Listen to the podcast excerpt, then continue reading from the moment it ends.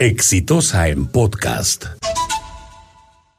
Estamos frente a una situación particularmente crítica en el Perú. El Congreso de la República, o mejor dicho, la mayoría fujimorista del Congreso de la República y sus aliados, porque para esto tiene aliados, decidió ni siquiera llevar al Pleno la discusión sobre si se deberían adelantar las elecciones.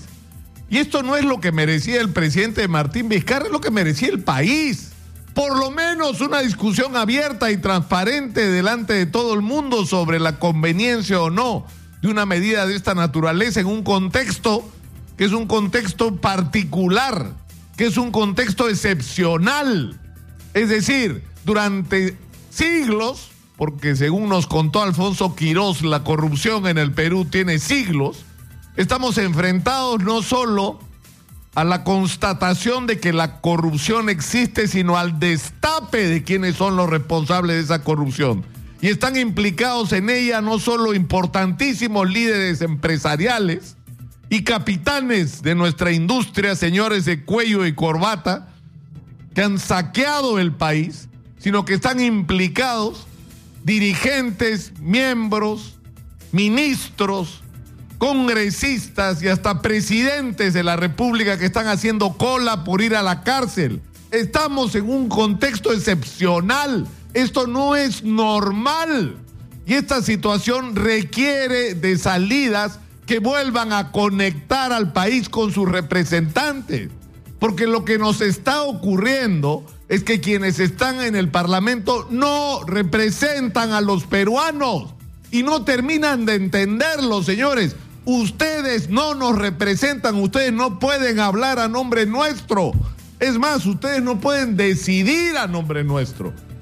Y en vez de oír a la gente, de ser sensibles a los sentimientos y a la indignación absolutamente justificada de los peruanos por lo que estamos viviendo, ustedes están preocupados en cómo proteger a los acusados de corrupción.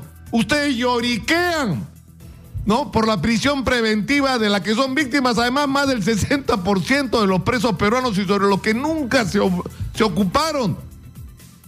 Se preocupan cuando afecta a los implicados en corrupción que han cometido delitos tan graves para la economía y la moral pública como el terrorismo o el narcotráfico y que no merecen ninguna consideración, ningún trato especial, todo lo contrario.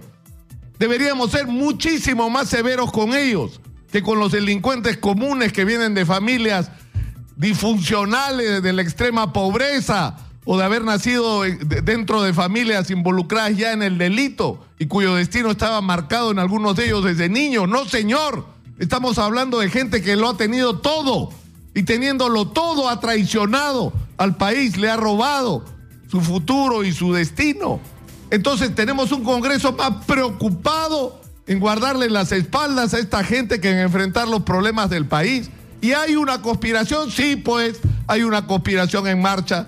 ¿Qué es lo que quieren hacer? Sacar a Martín Vizcarra, poner a Mercedes Arauz, ¿no es cierto? Tomar el control del Tribunal Constitucional y desmontar todo el proceso anticorrupción que está en marcha. Porque el siguiente paso es Rafael Vela. Eso es lo que quieren. Sacar a la gente que está haciendo y conduciendo el proceso anticorrupción en este momento. Eso es lo que buscan. Por eso es que patalean y lloriquean por la prisión preventiva. Por eso es que nos van a decir ahorita todos juntos, porque ahí sí van a ser hermanitos y no importa que sean de derecha, izquierda, fujimoristas o caviares, que resulta que recibir dinero ilegal para una campaña electoral no es delito.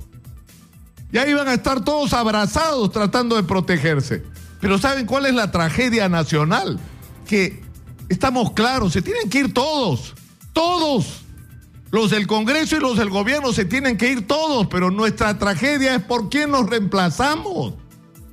¿Quién puede despertar en este momento en los peruanos la ilusión, la esperanza de que las cosas pueden ser diferentes? Hay un enorme vacío en la vida política nacional y los medios de comunicación tenemos acá una enorme responsabilidad.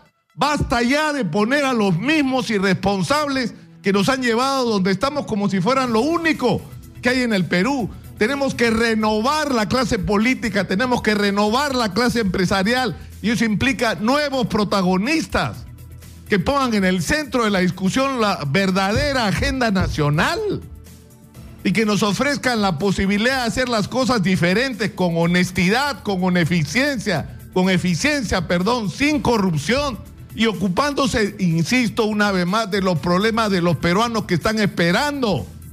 Inseguridad, salud pública, educación, infraestructura, promoción de la pequeña empresa. Es decir, eso es lo que está esperando el Perú entero y lamentablemente no lo tenemos y depende de nosotros, depende de los medios de comunicación que nos abramos a esta discusión en busca de nuevas opciones y de la gente decente que tiene que decidirse de una vez por todas hacer política en el Perú. He dicho. Este fue un podcast de Exitosa.